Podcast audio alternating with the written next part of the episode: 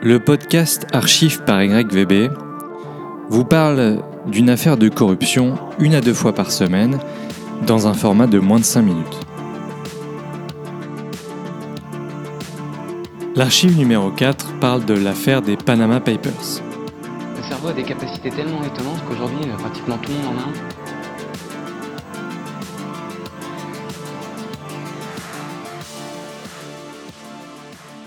Les Panama Papers, c'est un scandale financier qui met en lumière les pratiques d'évasion fiscale au travers de comptes offshore. Cette histoire concerne Mossack Fonseca, un cabinet d'avocats fondé par Jürgen Mossack et Ramon Fonseca qui exercent tous deux à Panama City.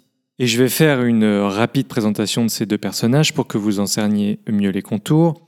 Jürgen Mossack est d'origine allemande mais a vécu quasiment toute sa vie au Panama. Le père Erhard ancien Waffen-SS ayant fui l'Allemagne dans les années 60 pour l'Amérique du Sud. Ramon Fonseca, lui est né au Panama, a étudié le droit et les sciences politiques d'abord dans son pays natal, puis à la London School of Economics. Il était jusqu'en 2016 conseiller du président panaméen Juan Carlos Varela. Ils construisent donc leur réputation depuis la fin des années 70 et jouissent d'une influence considérable. L'affaire des Panama Papers explose début avril 2016 et l'onde de choc va se propager aux quatre coins de la planète. Deux journalistes, Bastian Obermeier et Frédéric Obermeier, ainsi que le consortium international des journalistes d'investigation, ont travaillé pendant des mois dans le secret sur la révélation de 11,5 millions de documents. Et avec l'aide de plus d'une centaine de rédactions à travers le monde, ils vont explorer cette jungle de comptes offshore et découvrir que ces comptes permettent à des dictateurs, des politiques, des financiers et même des sportifs de cacher leur argent dans des paradis fiscaux. D'abord, il faut comprendre que même s'il y a des zones grises, tout est légal. On peut parfaitement créer un compte offshore, et c'est ce que proposait le cabinet Mossack Fonseca.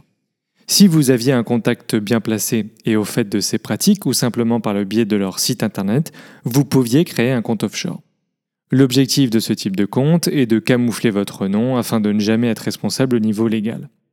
D'ailleurs, l'aspect le plus intéressant du point de vue français, à mon sens, c'est la Société Générale qui a fait l'objet d'une perquisition par l'Office central de la lutte contre les infractions financières à son siège social, car ils étaient connus pour avoir facilité la création d'un peu moins de 1000 sociétés offshore entre 1977 et 2015 via le cabinet Mossack Fonseca. Je rajoute que parmi les autres euh, banques qui ont travaillé avec ce cabinet, on trouve HSBC, UBS, le Crédit Suisse et encore quelques autres. Donc on résume le fonctionnement d'un compte offshore. On trouve un cabinet dans un paradis fiscal, on crée son compte et quelques jours plus tard, on possède légalement une entreprise qui peut faire transiter de l'argent sans aucune limite et en masquant le créateur de cette compagnie. Alors là, on entre dans la partie la plus compliquée de cet épisode, c'est-à-dire la sélection des affaires afin de montrer l'ampleur du scandale. J'en ai finalement choisi quatre. L'affaire numéro 1 et la plus risible, c'est celle du Premier ministre islandais Gunnlaugsson, qui dans une fameuse vidéo s'est fait questionner par un journaliste sur les comptes offshore de sa femme, alors même qu'à la question précédente, il expliquait que les Islandais étaient extrêmement fermes face à ces pratiques inacceptables. Cette scène est d'ailleurs très connue, on le voit se décomposer au fil de l'interview, balbutier quelques mensonges et partir furieux il démissionnera dans la foulée. L'affaire numéro 2, la plus cynique, celle qui implique Benny Steinmetz, diamantaire et homme d'affaires israélien. Il acheta pour 165 millions de dollars une concession minière en Guinée, l'un des pays les plus pauvres du monde, grâce à l'intermédiaire de Mamadi Touré, l'une des femmes de Lansana Conté, président de Guinée qui reçut donc, elle, 4 millions de dollars par l'intermédiaire d'un compte offshore. Moins de deux ans plus tard, Steinmetz revendra 51% de la concession à une compagnie brésilienne pour 2,5 milliards de dollars. L'affaire numéro 3, la plus géopolitique, c'est tout simplement les comptes offshore des dirigeants politiques de premier plan sur la scène internationale. Et je vais en citer euh, quelques-uns.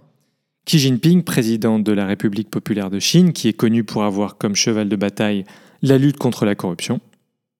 David Cameron, ancien dirigeant emblématique du Royaume-Uni, qui avait déclaré que la corruption était un cancer et qui plaidait pour une quête de la transparence. Et Vladimir Poutine, qui gérait des comptes offshore par l'intermédiaire de certains de ses proches. Il a d'ailleurs admis lors d'une conférence de presse, de la plus simple des façons, que ces documents étaient vrai, mais qu'il n'y avait rien d'illégal. Et l'affaire numéro 4, c'est potentiellement la plus sordide, celle de Rami Maklouf, membre de la famille Assad et propriétaire, entre autres, du monopole Syriatel, le plus large réseau de télécommunications syrien. Lui a directement financé le régime syrien dans l'effort de guerre de Bachar el-Assad. Alors pourquoi cette archive? Premièrement parce que elle offre la possibilité de saisir l'ampleur du mal-être d'une société qui n'agit pas en fonction de l'intérêt général. Et deuxièmement, et on le voit avec l'exemple de la Société Générale que je cite euh, au début de l'épisode, on comprend que la stratégie de fond de toutes ces mafias est de se coopter et de se valider de cercle en cercle pour créer une fausse légitimité. C'était l'archive numéro 4, merci et à bientôt. On pourrait construire des asiles de cons, mais vous imaginez un peu la taille des bâtiments. Okay,